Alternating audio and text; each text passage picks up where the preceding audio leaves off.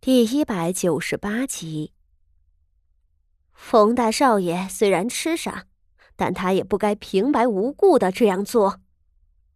邱夫人又气又恼，朝徐策道：“徐大将军，我倒是有个猜测，这大少爷该不会是被人灌了什么药才这样的吧？”他这话倒是令众人纷纷赞同起来。这时候，大家就联想起了先前冯大少爷被绑架，捆在床上，剥光了衣裳，嘴里塞着东西。种种迹象推断下来，便离邱夫人原来那个猜测越来越近了。哼，都是带人作乱，才导致如此。徐策气愤的道，一臂吩咐左右：“来人！”把那三个匪徒给本将送到刑部大牢。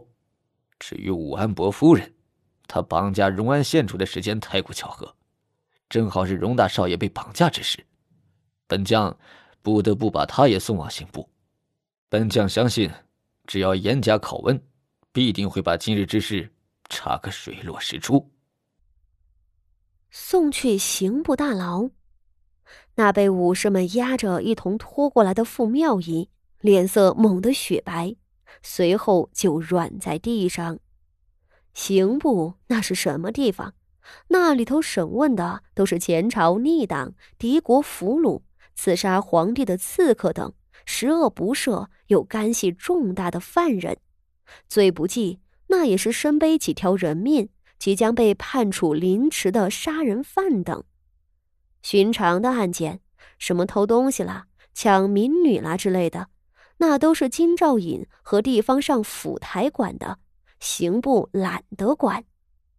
他身为武安伯的夫人，竟然要被送去刑部，而且是被徐策带着刺客的名头送过去的。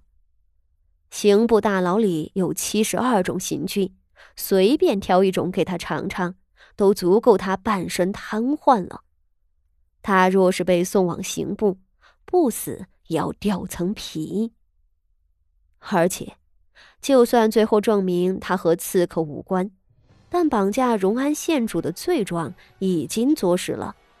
因为县主的诰命品阶比他高，他即便身为正三品武安伯夫人，也会被判处公堂杖刑。从此之后，他就是一个有前科、有污点的人了。他吓得浑身筛糠一般，跪地磕头道：“徐大将军，徐大将军，我不要去刑部大牢，我不要啊！求求您开恩吧，我是无辜的，我不是什么刺客，我并非要绑架荣安县主，事实不是这样的，我只是受人之命。”他这话说到一半。邱夫人身后的冯二夫人竟爆发出一声尖利的惊叫，打断了傅妙仪的话。她随即跟着瘫软下来，一臂死死的盯着傅妙仪，一臂高声道：“徐大将军，事情不是这样的。”哦。徐大将军恭敬的看着他，亲自上前扶他道：“冯二夫人。”您是冯大少爷的母亲，您也是受害者，您别害怕。末将身为京城指挥使，保护贵族安危也是末将分内之职。末将一定把这些歹人是严刑拷打，将事情审他个水落石出。然而，徐策好心的宽慰，反而让冯二夫人越发的惶恐了。她慌乱的抽泣道：“不。”不，不要，徐大将军，这这是个误会啊！那三个匪徒，哦不，他们不是匪徒啊，他们，他们是我冯家的几个亲戚少爷，一直寄住在府中的。今日之事，是，是我让他们做的。什么？这件事是冯夫人您，是您指使的？四周的几个贵夫人和徐策等，都惊得高喊起来。此时的冯二夫人简直是又羞又恼，她低着头嗫嚅道：“这只是我们的家务事，惊动了徐大将军，还被误认为是刺客，这完全是一场误会啊！至于我家的这个犬子，是我是我，总之，这件事情就是我的意思。”请徐大将军，千万不要将那三人送去刑部啊！冯二夫人这话就让众人面面相觑了。冯二夫人，你这是什么意思？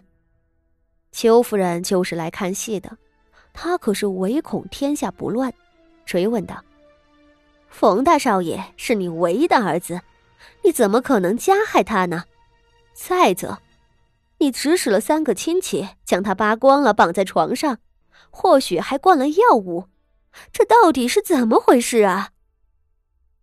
冯二夫人的头低得不能再低了，她简直想钻到地缝里去，又对这个刨根问底的邱夫人恨得咬牙。她吞吞吐吐的道：“ 这，这，真是个误会。”我看啊，也不用谈什么误会了。纯王妃浅浅一笑，接了他的话茬：“冯二夫人，你给你儿子灌的药，是一种名为销魂散的药吧？这样的药材可是不少大户人家喜欢用的。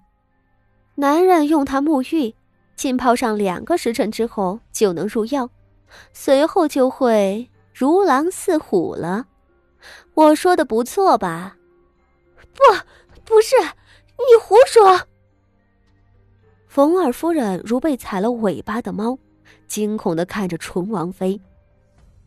冯二夫人，您就别遮掩了。若不是这样的药，冯大少爷为何会当众失态啊？到现在，他不还在里头？若您不肯承认，不如现在再打开房门。看看冯大少爷在干什么，或者可以请个郎中过来，一瞧便知。纯王妃自然不会轻易的放过冯二夫人，她满面叹息，唇角却是掩饰不住的嘲讽，继续道：“冯二夫人，想必你这样做一定是有苦衷吧？唉，我们都知道。”你这个独子，因为脑子坏了，都二十五岁了，也没能娶亲。有那小门小户的卖女儿的，你又嫌弃人家出身低微。